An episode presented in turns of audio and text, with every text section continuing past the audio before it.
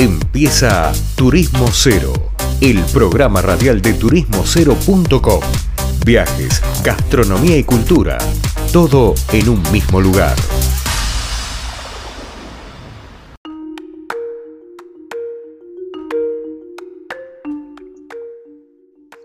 Bueno, estamos acá en un, nuevo, en un nuevo corte. Después de un nuevo corte, estamos en una nueva en un nuevo bloque de Turismo Cero Radio y en este caso vamos a hablar con alguien que está atrás de una agencia y que el otro día posteaba en redes algo interesante que es lo que yo creo la revalorización de las agencias tradicionales. Se trata de Emanuel Acevedo de Familia Viajes. Hola Emanuel, ¿cómo andás? Hola, ¿cómo va? ¿Todo bien? Sí, sí, todo en orden. Qué bueno.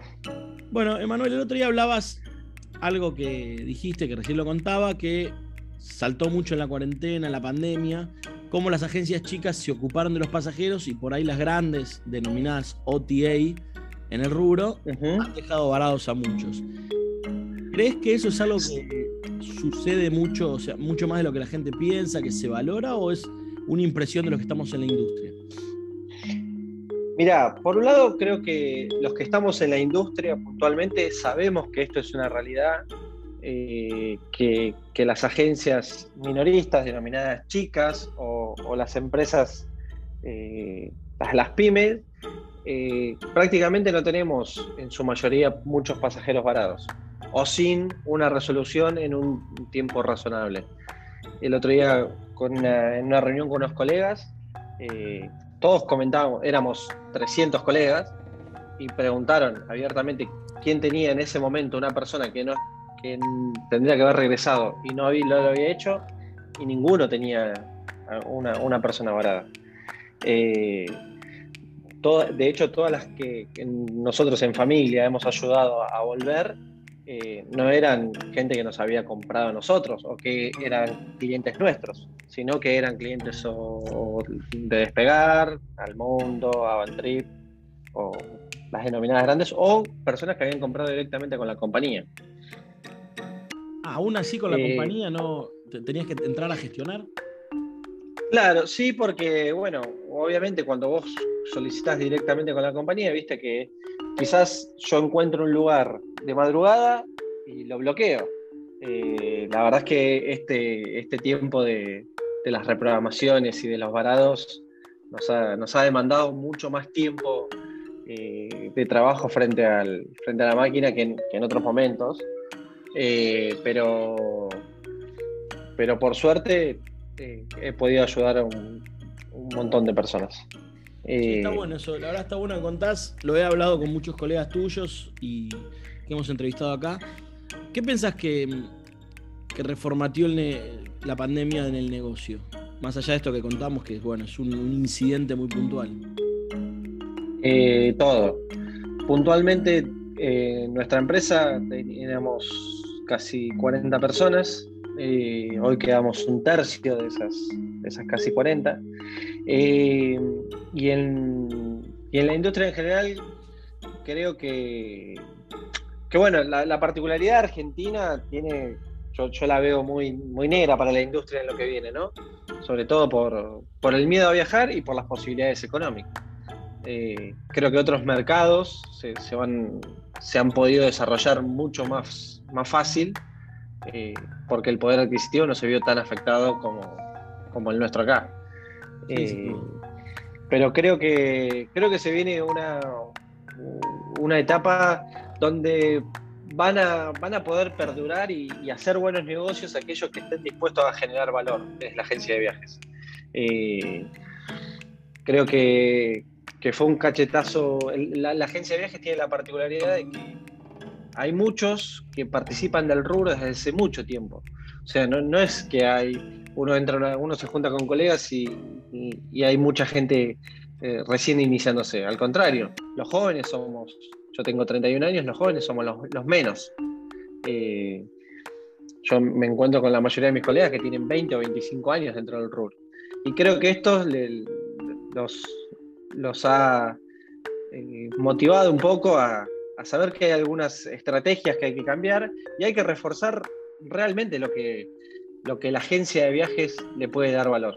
Eh, creo que el año pasado, entre las 5.000 agencias de viajes minoristas, repatriamos la, mayoría de los, eh, de los, de los pasajeros que estaban en, los destinos, que en ese momento bueno, era, era caótico.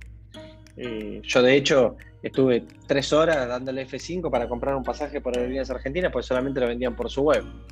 Eh, y ese trabajo creo que, va a ser bien valorado y va a ser eh, recompensado siempre y cuando las agencias nos, comprometamos con ese con, transmitir ese mensaje. Si no, va, a ser todo un terreno ganado que, que se va a perder rápido. Sí, me gustan dos, tres conceptos que tiraste, pero creo mucho en el tema del valor y la, relación a largo plazo. Pero también no es culpa de las grandes agencias. Creo que el cliente muchas veces cree que porque compra de tal o cual forma, o creemos, somos mejores, somos superiores. Ah, yo soy más pro porque saqué la web por la web yo solo. Eh, y dejan de ver el servicio que estaba todo detrás. Que bueno, vos recién contaste que son empresas familiares y todo, bueno, ustedes casualmente llaman Familia Viajes. Recordanos dónde están, en, la web, en dónde están ubicados. Nosotros tenemos nuestra oficina física que hace bastante que no visitamos, lamentablemente, Villaluro, Capital Federal. Y después en las redes nos pueden encontrar como Familia Viajes, tanto en Facebook, en Twitter o en Instagram. o si no, se pueden comunicar a través de un mail a info.familiaviajes.com. Eh, nosotros hace ocho años que estamos en, el mercado, somos una empresa que surge de, ex empleados de operadores mayoristas de, Argentina y inicialmente nos iniciamos como mayoristas también en el rubro y luego, bueno, por, redes de contacto y por realidad del mercado, fuimos migrando casi toda nuestra, nuestra venta y nuestra operación a la parte minorista. Muy bueno. Che, eh, más allá de lo que es repatriar y los contactos que tenés de cara a eso, ¿qué tipo de consultas tuviste en vacaciones de invierno o estás teniendo de cara a vender? O sea, ¿por qué te contactan o cuáles son las preguntas o qué, qué es lo que estás viendo por ahí? Mira, particularmente los que más consultan son los jóvenes sub 40 eh, para viajes algunos he tenido al Caribe, por ejemplo, dos, grupos casi prácticamente de 15 personas cada uno, que consultan, que están queriendo, están averiguando, están viendo a ver si cómo, avanza un poco este tema de, la vacunación y todo, pero quieren viajar en enero a Cancún. Y hay otra gran masa también que se fue mucho por el, por el turismo nacional. Eh, yo creo que ahí, bueno, Argentina está desaprovechando una, una oportunidad porque la poca oferta de vuelos hace que algunos viajes sean medio inviables, pero creo que el, turismo nacional eh, está teniendo un, un, avance y sobre todo en las agencias, que yo en otro momento la verdad es que no lo, no lo había sentido tan notorio. Y bueno, y ahora esperemos que con el lanzamiento del previaje se pueda, se pueda aprovechar aún más todavía. Bien. Eh, todavía no, no, hay, no hay noticias de, temporada europea, de destinos exóticos, eso. No hay ningún valiente todavía que se esté atreviendo a eso. No, no, sobre todo cuando se complican las combinaciones y bueno, no está muy claro el panorama aeronáutico de, compañías operando hacia el exterior, ¿no? Eso, bueno, eso es, eso es algo que, en algún momento se, se, va a tener que corregir porque los, países nos van a pedir conectividad porque, bueno, la carga también, Argentina sigue siendo importante dentro de, la economía, entonces, mundial, y, la carga es importante, y bueno, sí, pero si los, si los aviones no pueden llevarse gente o traerla, va a estar difícil. Eh, yo creo que, todo esto se va a ir normalizando. Eh, de cara a, la primavera, al, al, creo que va a haber buenas perspectivas. Y, y, va a haber motivación para viajar. Sí, eso sin duda. Eh, eso yo creo que, por lo menos yo hago hincapié con mi equipo, en estar muy atentos a cuando sea el momento en donde ya la gente se suelte un poco más y empiecen a, estar las consultas, al valor que nosotros eh, estuvimos agregando todo este tiempo eh, con consultas, con, con, bueno, nosotros puntualmente hicimos un ciclo de charlas como hubo mil durante la, primera parte de la cuarentena, donde mostrábamos los destinos, tenemos las charlas grabadas. Eh, entonces, si vos querés ir a, no sé, a Ushuaia, a Bariloche, o algún destino del Caribe, además de, mostrarte cómo, o de contarte lo que nosotros conocemos del destino, te, te, mandamos una charla para que vos veas algo más puntual si es que querés saber sobre algún hotel.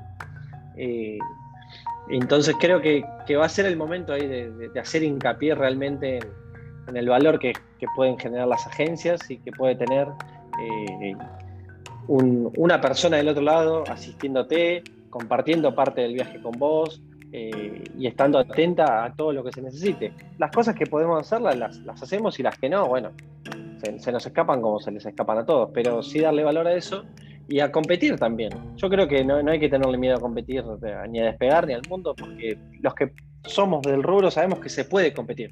Algunas cosas no podremos competir en el 10% de los casos. En el otro 90%, eh, la diferencia es el equipo de marketing, nada más. Sí, o, el, o el volumen de la inversión y el negocio. Tal cual, pero después hay, hay una competencia 100% a la cual no hay que, creo yo, no hay que escaparle. Y, y ojalá que se dé, ojalá que podamos ir a Brasil, que bueno, es el principal destino, eh, va a ser el más accesible también.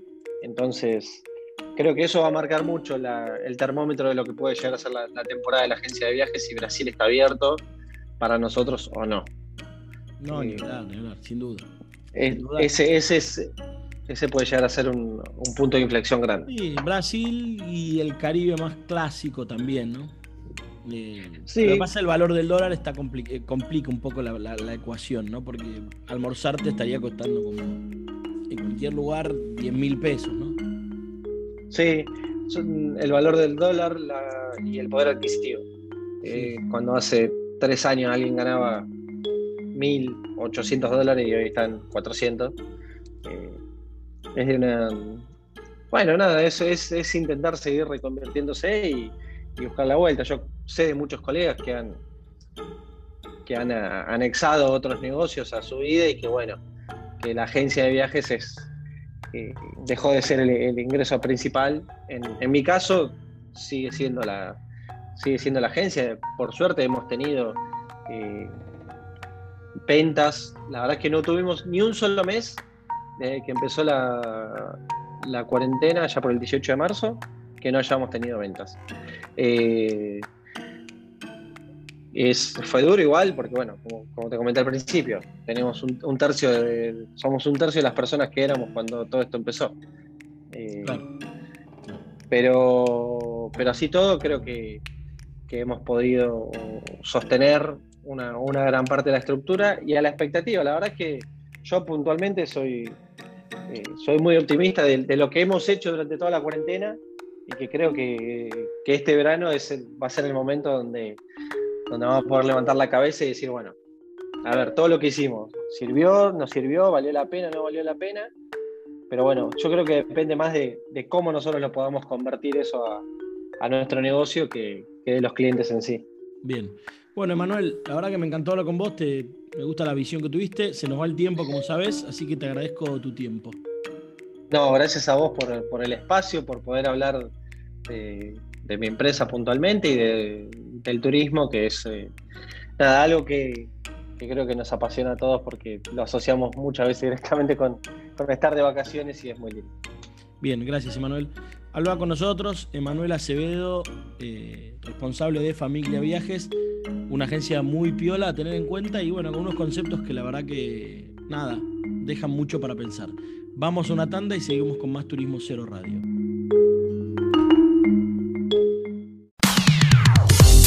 Esto fue turismocero.com en radio. El punto de tu partida de tus viajes.